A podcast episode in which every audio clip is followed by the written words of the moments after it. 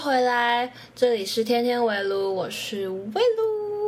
好的，这期播出的时候呢，本人应该是在高雄小吃店里面跟张惠妹、张女士一起唱歌、唱舞、唱歌、唱歌、跳舞、载歌载舞，没有错。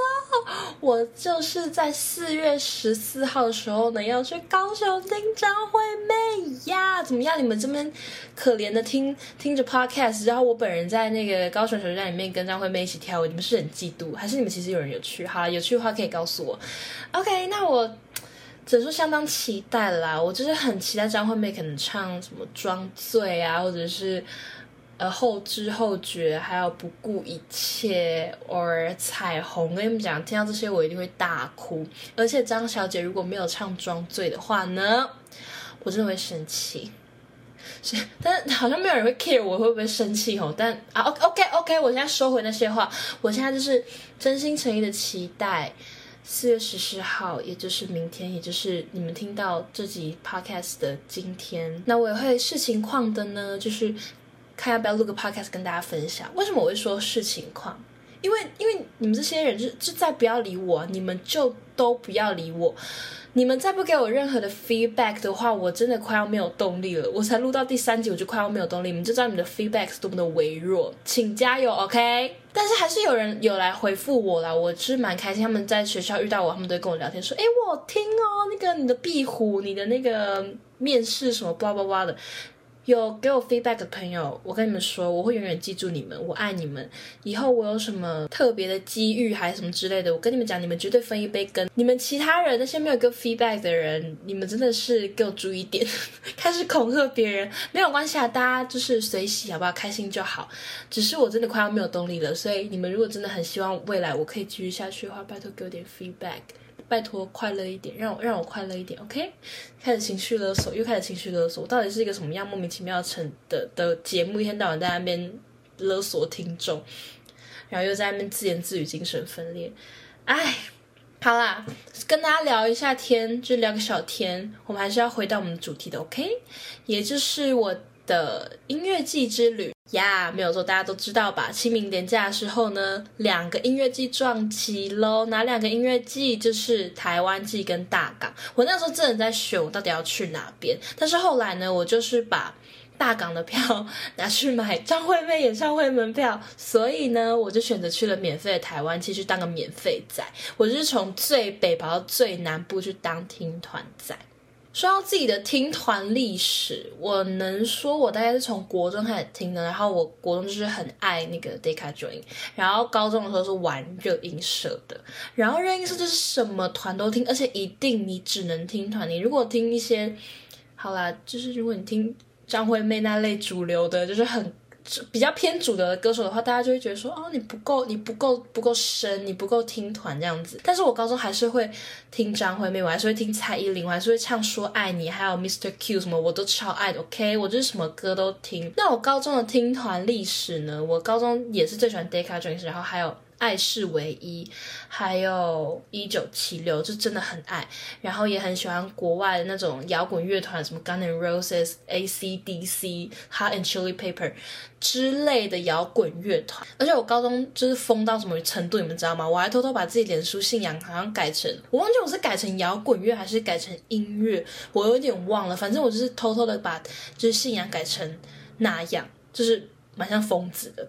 那其实我一直以来最爱的团，也就是我们的 Decca Joins，相信大家都一定都知道他是，因为他们现在已经越来越红了。我是从什么时候开始听的呢？就是从国中。那我真的是从算他们蛮早的时候就真的开始就听他们了，就从他们的门票可能一张只要卖八百块，然后卖到后面要变一千二，我都有去他们的专场，你们就知道我爱他们爱多久。然后我超爱郑静茹呀。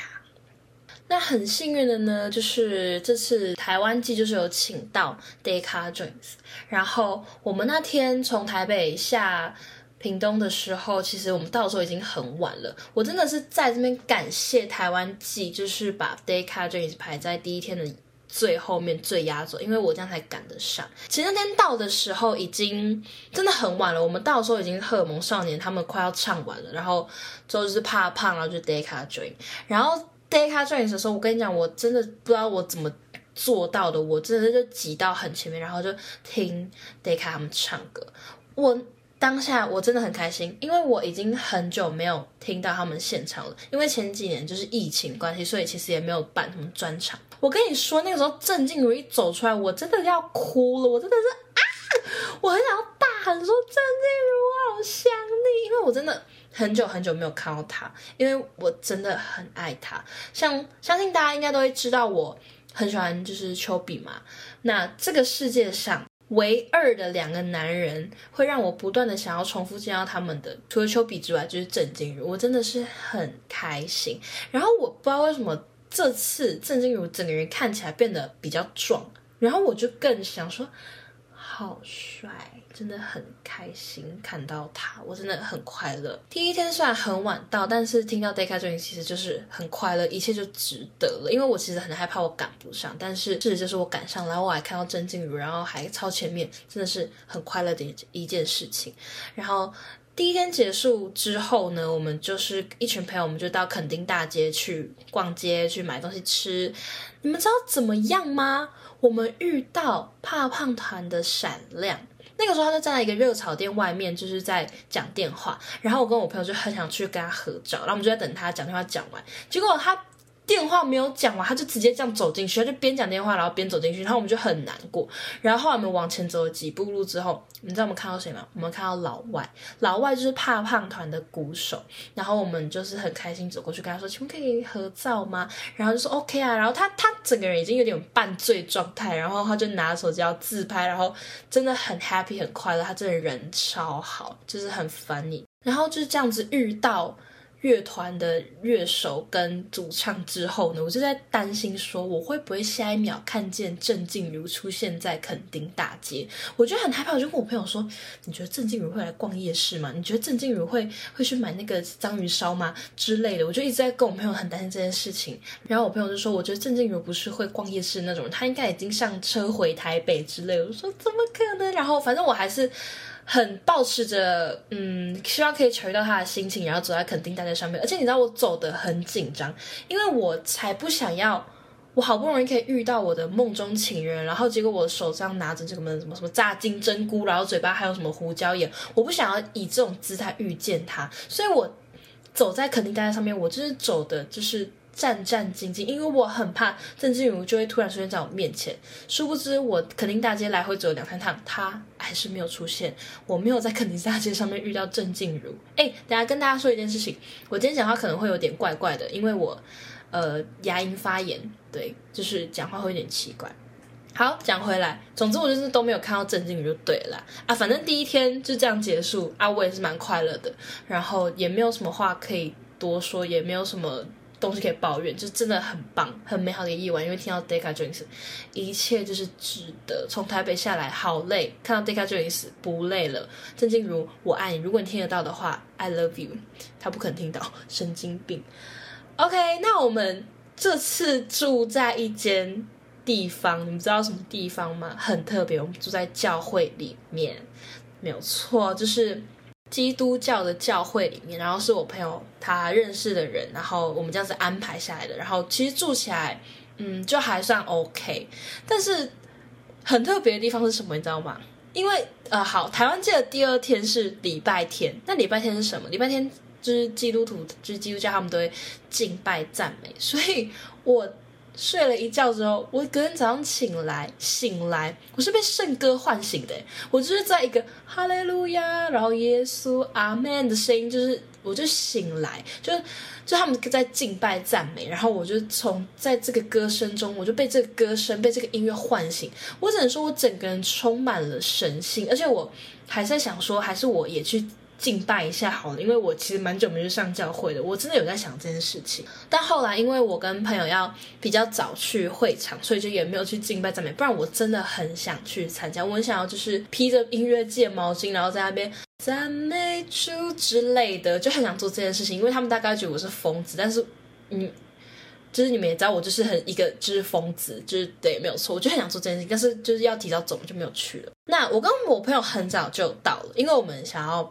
趴杆，那大家如果不知道趴杆什么的话，就稍微跟你做个解释，就是呢，站在最前排，就是第一个，然后你就会趴到那个嘛护城河，就是它会有一个架子，要把观众跟舞台区隔开来嘛。那就是如果你站在那边，然后你趴在那边，你就叫做趴杆，你就是最最最最最认真的听团仔，你就是在最前面听，那个叫做趴杆。而我以前听团的经验就是，我不太怎么趴杆，我反而比较会像是在后面啊，或在旁边去听音乐。然后这一次呢，就是跟着朋友趴杆，然后也就是因为跟着朋友趴杆，让这次听团的经验就是有大大的不同。那我现在讲一下那天我们很早到的事情好了，因为我们就是要很早过去，因为要趴杆嘛。然后其实也不是说你到了马上就可以过去趴在那个杆子上面步行，就是你要等到一个时间点之后你才可以进去。然后反正那个时间点一到的时候，全部的人就冲进去，那个画面很像什么你知道吗？很像大逃杀，很像丧尸电影，很像。失速列车或者是什么恶灵古堡之类，就全部人都要冲进去，四面八方这样冲进去，真的有点危险，真的很可怕。然后没有错，就是可怕。第一件可怕的事情就发生，就是我的朋友就跌的，他就在我面前的这样，整个人就是以九十度嘛，就这样啪。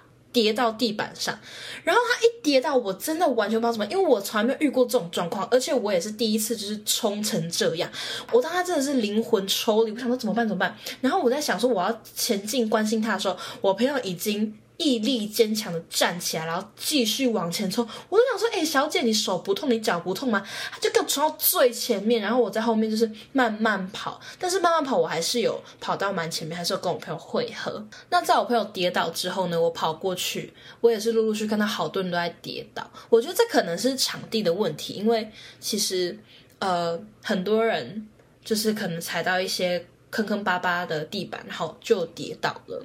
当时是真的蛮多人跌倒，然后我跌倒那个朋友呢，我后来到前面去跟他汇合，说他整个手都破皮，我就我真的吓到，而且我们没有水，我们只有买原罪，我们就拿原罪来擦伤口。你觉得我们像不像神经病？真的好害怕，我那个时候真的替他紧张，但是他非常的，我那个朋友非常的坚强，他就是依然就是听了。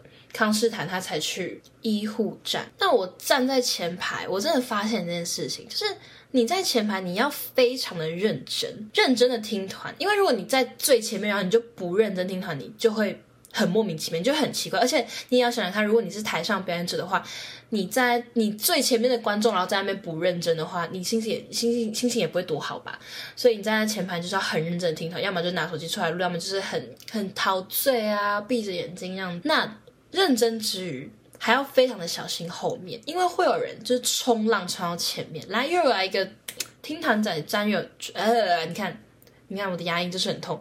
听团仔专有名词冲浪，也不算专有名词啊，反正就是一个就是冲浪。什么叫冲浪？就是有些人他们会比较在后面，然后可能歌曲高昂之处，他们就会把可能把人这样举起来，然后往。舞台前面递，算是一个蛮特别的动作，但是其实很危险，尤其是当你站在最前排的时候。为什么呢？因为我们的注意力都是在前面的，所以如果后面有东西往我们前面送的话，我们会很难去注意到，所以很有可能很长的时候，我可能转头，我后面就有一双脚，然后就面对着我的脸，这真的超级危险。而且冲浪，有些人是男生，然后他们比较重，比较。撞，所以我们在前面一些女生就会直接被压倒，真的是很危险。再来就是很有可能他们后面的人开圈冲撞，会撞到前面去，撞到前面来。所以我们前面的人可能听着听着很开心，然后就跟着音乐摇摆，然后突然一个嘣。就是从后面就是有人撞，往前撞，往前跌，然后我们就要全部人往前跌，真的是相当的危险。但是呢，在前面的人，所有人都会互相照顾，所以我觉得就是还算蛮窝心的。在前面听团的人，大家人都很和善，我也深深感受到这一点。我是怎么感受到的呢？就是。我在听一九七六的时候，现在介绍一九七六这个团哈，一九七六就是我高中时期蛮爱一个团的，蛮爱的一个团，它就是有很多很可爱的歌，摩登少年啊，方向感啊，不合时宜什么不时合宜，还啦啦啦，完了大忘记，反正就是有很多很可爱的歌。然后我那时候就站在最前面，然后我就是听他们的歌，然后跟他们的歌一起摇摆，然后而且我全场最嗨，我就是跟他们一起唱《摩登少年》，他说就很快乐，然后就是一直挥舞的手啊，然后就是很开心的看着他们，因为。我真的很想一九七六，然后一九七六它其实是偏老团的，所以它很少会办专场，基本上是完全没有的那种感觉。所以我在台湾就能够遇到一九七六，我真的是超开心。我可以说我整趟听团之旅都是为了一九七六，完全就是是 OK 的。当然还有 Decca Dreams，一九七六也很重要，就是他们两个都对我来讲都很重要。我可以说就是为了他们两个去的。后来一九七六表演结束之后啊，就是在我前面的姐姐们，她们就转头跟我说：“哎，你很嗨哎，你很喜欢他们吼。”我说：“我超喜欢，我真的很喜欢他们。”然后他就说：“那你可以跟他要歌单呐。”好，这边再跟大家解释一下什么是要歌单。歌单就是呢，会一张纸，上面会有表演歌曲的曲序啊，他们会贴在可能监听音响上面啊，就可以让舞台上的。歌手啊，表演团体知道说哦，你们接下来要表演哪几首歌，就是大家才不会乱掉这样子。然后通常有些表演团体他们就是会把这些东西丢下来给歌迷，或者是丢鼓棒啊、丢 pick 之类的，就是会有一个这样子的文化。然后那个姐姐就是鼓励我，就是说你加大喊歌单歌单，搞不好他们会给你。然后我就真的开始喊了，说歌单歌单。然后那个姐姐陪我一起喊，就是前面的那些就是。也是在听团的姐姐，她们就是就是陪我一起喊。一开始的时候，他们其实好像没有要给，他们就一直装就是没听到。然后我就是锲而不舍，就是说歌单，然后大家都陪我一起喊。然后后来他们就真的把歌单撕下来，然后往下丢。然后他们的鼓手甚至把鼓棒丢下来，我真的开心到不行。但是开心没有用，因为我根本没有接到任何他们他们丢下来的东西，反而是我前面那些。就是姐姐们，她们有捡有接到，然后他们接到之后，你们知道怎样吗？他们二话不说，立刻转过来说送你。我就啊，我这个人受宠若惊，我吓傻，我真的什么意思？然后我就说，你们你们不用吗？你们不要吗？就是你们接到了，你们没关系吗？他们说哦，没关系啊，我们是要等芒果酱，芒果酱就是一九七六下一团的。呃的的乐团，所以他们其实在等芒果酱，他们更爱的是芒果酱，然后我爱的是一九七六。我只能觉得，我反正我觉得这件事情就是很。让我觉得很窝心，就他们人真的很好，就我们素未谋面，然后我们喜欢的东西也不太一样，但他们却因为知道我很喜欢，然后就替我做这件事情，甚至一开始的时候鼓励我，就说就是说可以要歌单什么之类，我就觉得他们人真的很好，我真的谢谢他们。如果他们有机会听到这集 podcast 的话，我在这边跟你们说谢谢。哎，我从头到尾就一直在那边说什么。张惠妹可以听到，郑静茹可以听到，结果我相信根本就没有人在听这个 podcast 吧？连你们这些人，连连我的朋友都没来听了，怎么可能会有人来听啦？好，OK，我们不要再发疯。我哎呦，我今天这集录的很 free 哦，真的是。好啦，讲完和善的事情，我就来讲讲，就是有点令人感到害怕的事情了。就是那天我们就是趴杆嘛，我们就在最前面，所以我们就是会看到各种不同团的粉丝。那这个害怕的故事呢，令人害怕的故事是发生在一个日本偶像团体表演的时候。他们其实是台湾人，但他们是日本经纪公司签的人，所以他们的整个表演形式都会很像日本的偶像团体，有点像是 Love Life，就是一个音游。大家知道音游是什么吗？反正就是呃，就是点点点，然后拍拍拍的那种东西。然后他们是就是很多可爱的女生这样子啊，我知道了，就是有点像光之美少女，真的像光之美少女。然后他们每个人都长得很，就真的蛮漂亮的，就然后都有刘海。其实看得出来，他们其实是整团是符合日本审美的。那他们的粉丝呢，全部都会跳他们的舞蹈。那他们的舞蹈就是。很多会有那种笔呀、纸啊，或者是有那种 rock 的手势，但他们不是用很 rock 的方式比，是用可爱的方式去比，就还蛮特别的。那他们的粉丝呢，嗯，应援的方式跟一般的我们听团的人好像不太一样，他们是比较偏向是他们会一直做出类似竞选手势的东西，他们就很大力的一直往前指，一直指，一直真的很像竞选手势。那当时呢，因为我本人就是在很前面嘛，那我就发现舞台前面有两大类型的人。第一类型的人呢，就是在等待下一个演出者的人。那下一个演出者是谁呢？就是非常知名的 Mars 二三。那不知道 Mars 二三的人呢，就跟大家稍微做个解释，他就是 Trash 的主唱阿叶的另外一个身份，Mars 二三，就是这两个是不一样的哦。Mars 二三是 Mars 二三，然后 Trash 阿叶是阿叶，就是两个是不一样的。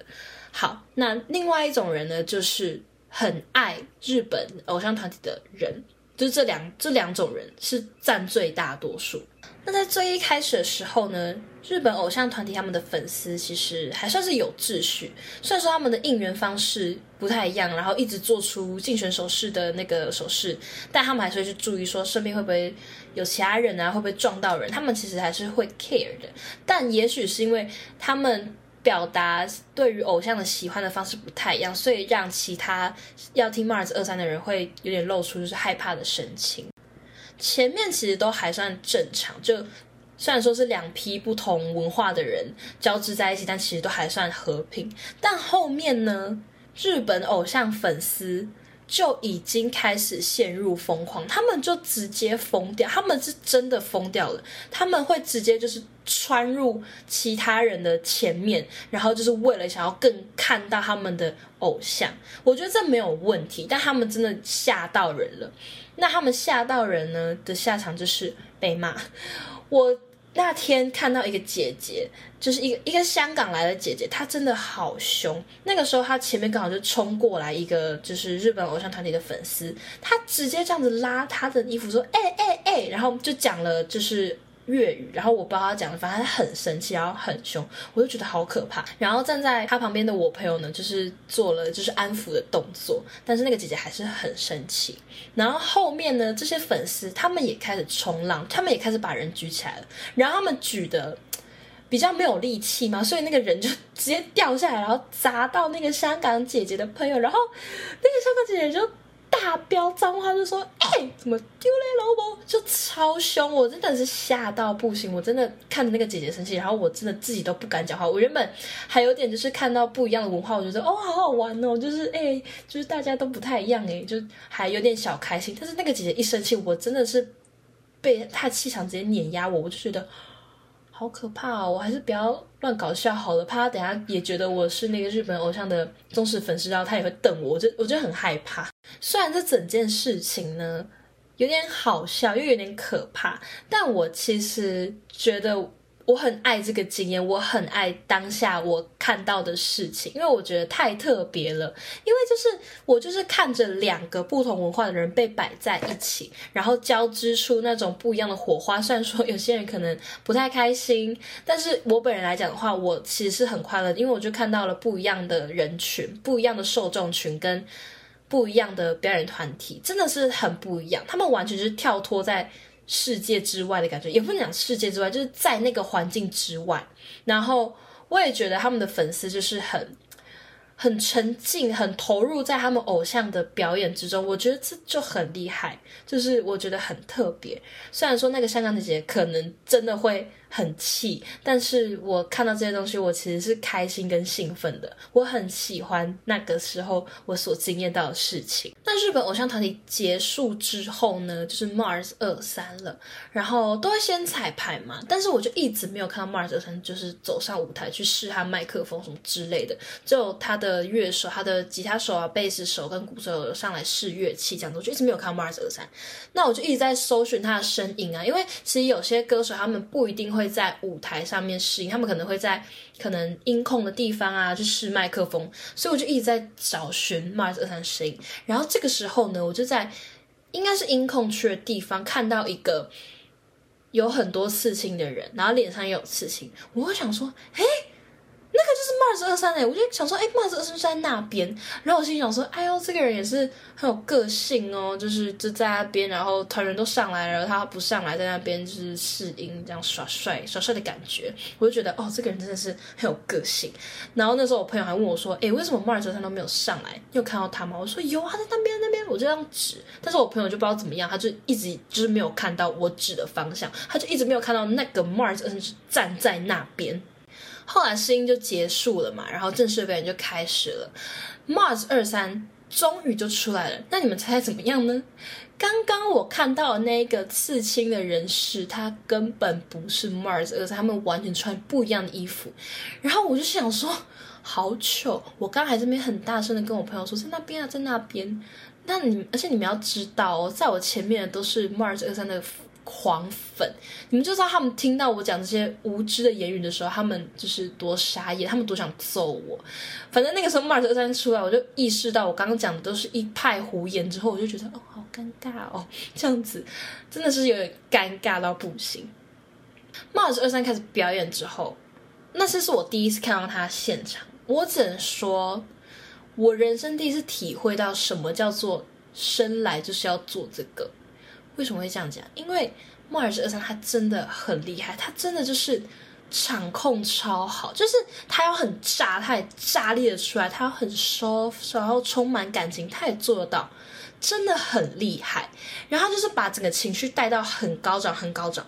然后呢，他在带情绪带很高涨的某一个片段、某一个时刻的时候，他突然高喊说：“让我们现在欢迎 s i r a 然后我那时候真的是。太嗨了，然后他现场音场真的很大声，所以我其实没有很清楚他到底讲说欢迎谁，但是我就跟着就是尖叫，我就觉得说哇，不管是谁，我都会很开心，因为是马这个上马真真的好厉害，我真的是不管是谁了，反正我就跟着尖叫。这个时候呢，就旁边就是有人跑出来了，跑出来的人是谁？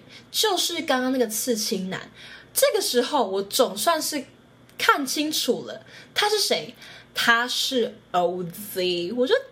他尖叫，然后拿手机出来拍，然后我就说：“Oh my god，OZ！” 我就这个超级惊讶，我说：“OZ 怎么会在这里？”我说：“OZ 什么意思？”然后就大尖叫，我就开心到不行。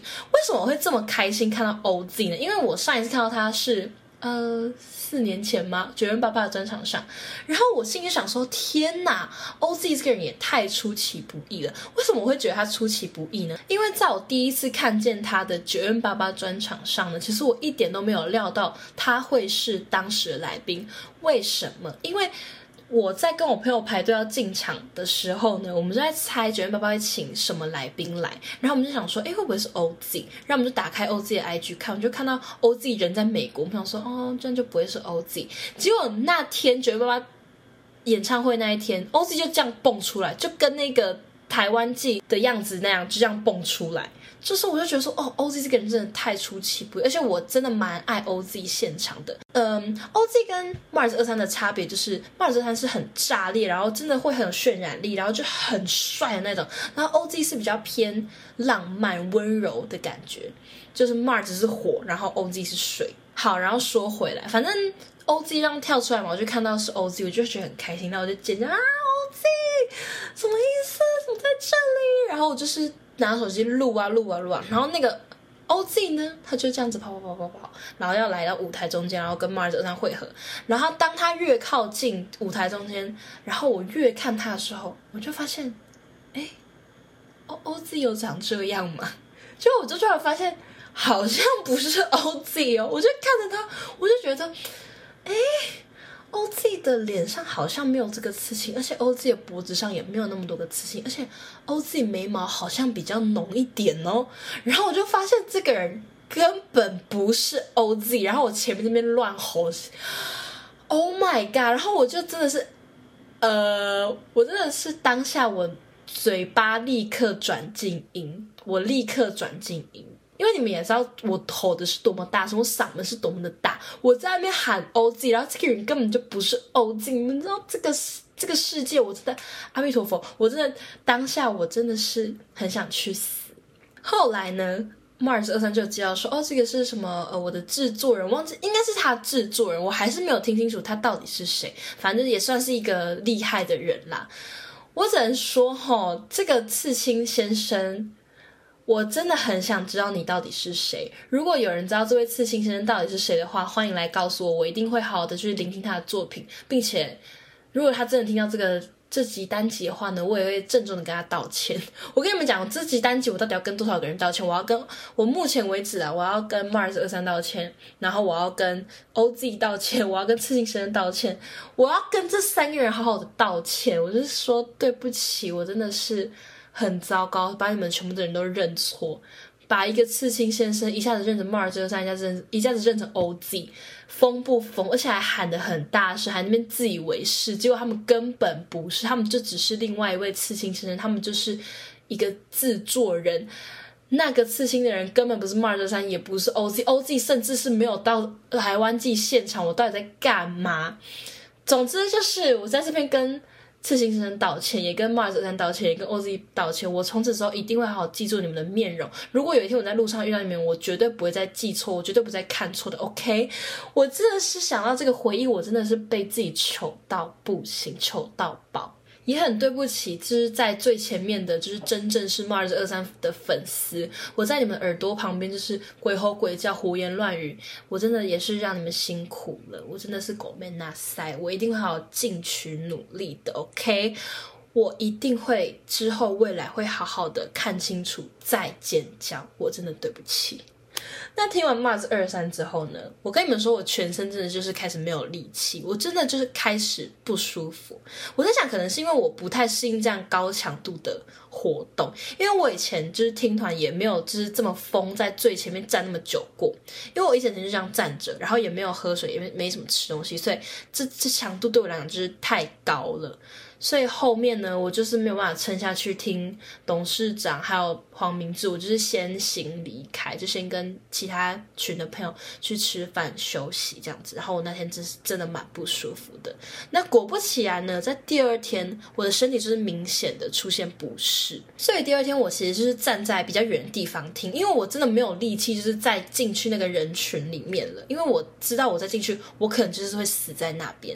但我其实觉得站在后面听，其实。会有更不一样的感觉，我我反而会觉得站在后面听可能是会比较适合我，因为我其实比较在乎那种全体的气氛，因为从后面看就会看到很多人会为了一首歌啊或一个一一一个团疯狂，就觉得很特别，就是看着大家做着这些事情，然后你去感受那个气氛跟那个氛围，那个能量真的是强到你会觉得哦，真的音乐的力量真的很强大。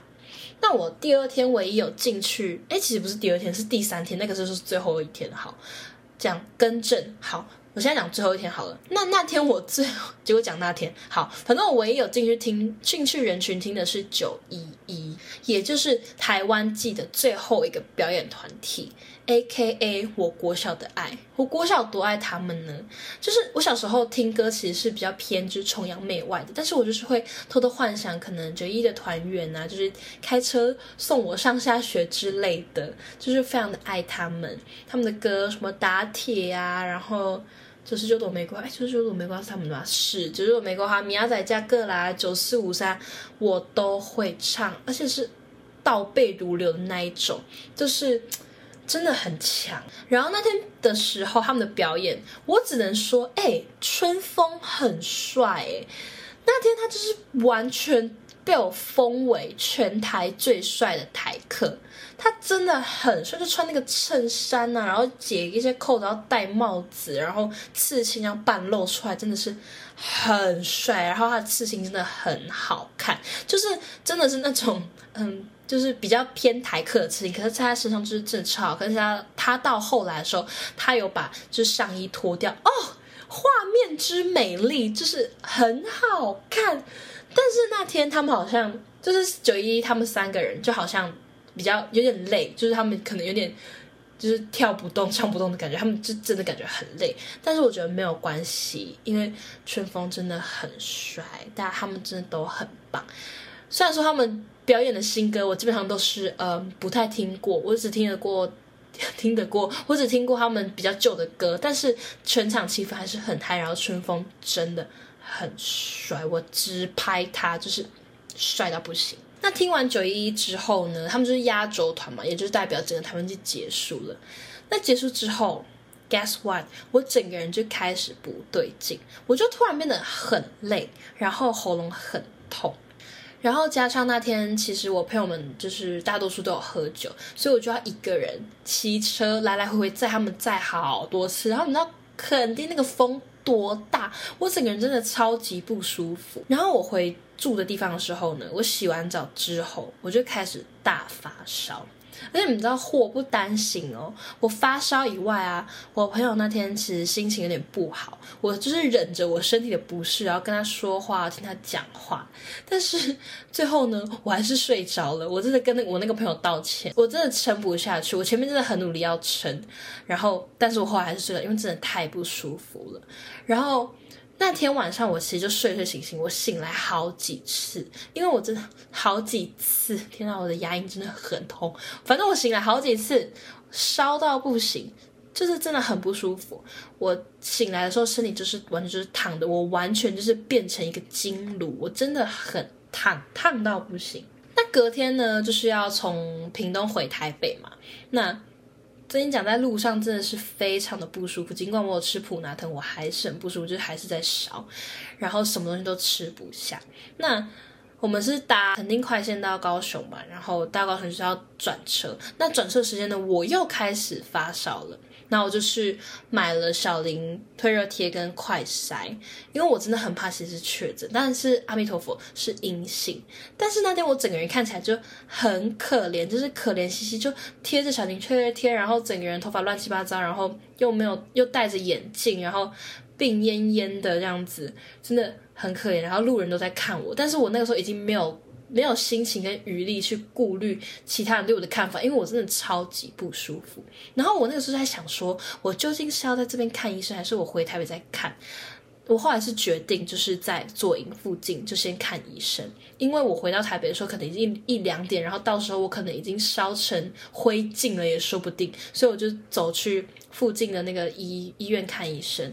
然后我跟你讲，我就直接被骗，被什么东西骗？被 Google Map 骗。他跟我说走路好像四分钟，结果我走了快十二分钟吧，我走到我的脚都在发烫了，但是幸好。我吃了药，真的有好很多，所以后面其实我就觉得看医生真的是值得的。虽然说真的是走到诊所的那个路程真的是有个痛苦，结果后来回了台北之后呢，第。二天我又开始烧了，而且你们知道我那个时候烧到我可能我真的觉得我脑袋可能当下坏掉。你们知道我怪罪于谁吗？我怪罪于我在垦丁买的一个水晶项链。我想说会不会是这个水晶的能量跟我的能量就是磁场不符合，所以就是我们这样子，我们能量这样交叠之后呢，就是我的身体会有点不适。你们看我已经烧到就是像神经病了，竟然要怪给水晶。虽然说这。虽然说在玄学方面，呃，可能这真的会有影响，但是也不是这样的吧？为什么不是这样子的呢？因为我后来就去看了一次医生，医生跟我说：“小姐，你是支气管炎，根本不是水晶的错，是我得了支气管炎。”我真的觉得我那个时候真的是烧到脑袋真的坏了，所以我才怪给我水晶。我的水晶现在就是在我的斜前方，我现在跟我水晶道个歉，对不起。我真的对不起，我后面真的是有跟我的水晶好好道歉。那我之后我跟这颗水晶的故事也可以在录一集 podcast 跟大家分享。哎，前提是你们要给我 feedback，OK，好吗？就是我才会再继续录下去。你们这些人就是再不理我，我真的是会。我好像也不拿你们怎么样，哎，whatever，反正就是看看啦，看看，再跟大家分享水晶的故事。好啦，就是跟大家分享，那个时候真的是生病生到已经失去理智了，还要怪给水晶，真的很像疯子。其实整趟旅程这样下来啊，真的是有惊喜，然后也出包，然后还生病，我真的觉得这一切就是太特别了，我一定会永远记住。这这三天的机遇，以及我后面得支气管炎，然后还要怪给水晶的事情，因为我真的觉得太特别、太起起伏伏了。而且我也是真心的，就是去体会到，其实当听团仔真的不容易，真的不容易。你要有过人的体力跟耐力耶！你看我一天我就要过世了，我就要我就要烧成金炉，我就要变成灰烬了。那我容易吗？我不容易。所以我真的是。佩服所有那些可以趴干，然后趴个连续三天的人，你们真的很厉害。然后这一个旅程还有另外一点让我觉得很欣慰的地方，在于我真的见识到音乐的力量。我记得那个时候我是在很远很远的地方，就听着米先生，然后我就从远远的地方这样看，我这样去去感受整个大家散发出来的能量跟气场。我就只能说一句话，就是我真的很佩服。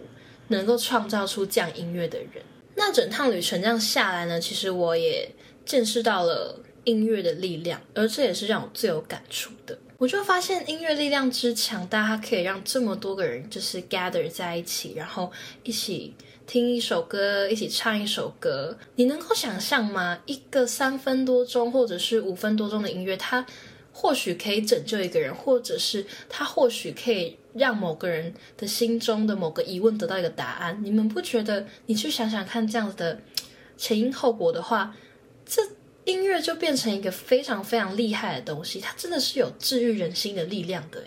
加上那个时候我在比较远的地方站着听团的时候，我就这样远远的看着所有人啊，可能把手举起来，然后挥同一个方向等等的，我就觉得说这一切真的很神奇，然后很特别，然后很奇妙。或许我们常常在听歌或者是听团的时候，我们就是在专注于他们的歌词或者是他们的乐曲，但是如果把整件事情拉开来看，你去看。这首歌它的受众群跟听它的人，你去听，你去了解，你去知道每一个人跟那首歌的连接的故事，你就会发现音乐真的很神奇。然后这个世界真的很神奇，因为无奇不有。因为有些人他们可能会从黑死腔里面得到救赎，那有些人他们可能是从比较浪漫的音乐里面去得到安慰，或者是他们会从可能我们刚刚提到的日本团体去得到一些。生命的指标，我就觉得这个世界真的太特别、太神奇。就从这个音乐季之旅，真的是得到了相当多的感触。我真的觉得未来如果还有类似的场合的话，我应该会再去一次。但我就不敢站到那么前面，因为我真的会生病，我真的会太累，我会脱水，我还晒伤。对，但是我真的在这次旅程当中。就是感受到这些东西真的是很奇妙、很特别。我希望大家未来有机会可以去感受一下，然后可以站在不同的角度去做思考，去想想看每一首歌、每个音乐、每个团体它散发出来的能量，跟聆听它的人是哪一些人。站在一个观察者的角度去看看整个听团的文化以及生态，我觉得这会是一个超级棒的体验。如果未来呢，大家呢有办法去到这样的场合的话呢？可以像我这样子去做多一点的思考跟反思，会有不一样的收获。你们会见识到音乐力量哦，然后你们可能会得支气管炎。OK，讲完了，这这就是我的音乐之旅的故事。大家觉得好听吗？我真的觉得荒唐到不行。哎，其实我自己录的还算是蛮蛮 free 的，我一直不停的跳脱，相信大家应该听得蛮累的吼。然后我现在也录了快要一个多小时，但是等下剪一剪可能剩下十几分钟啦。OK，那今天的故事呢，就大概就是到这边。这就是我惊喜出包连连的音乐季之旅。如果你喜欢我今天讲的故事的话呢，欢迎来跟我分享、跟我聊天、跟我互动，或者是把自己分享给你的亲朋好友，让他们来听听看，就是神经病的故事、自言自语的故事。最后呢，跟大家说一件事情，就是呃，我本人呢，五月三号到五月十四号呢，可能会彻底的消失在这个世界上。我要去哪里呢？我要去进行为期十二天的内观。什么是内观呢？在这边跟大家稍微做个解释。内观呢，它就是一个呃类似禅修修行，但它跟宗教无关，它比较像是呃。帮自己的内心动一个手术。那在这十二天里面呢，是完全无法使用手机的，然后也不可以讲话，也不可以写字，不可以阅读，然后也不可以吃肉。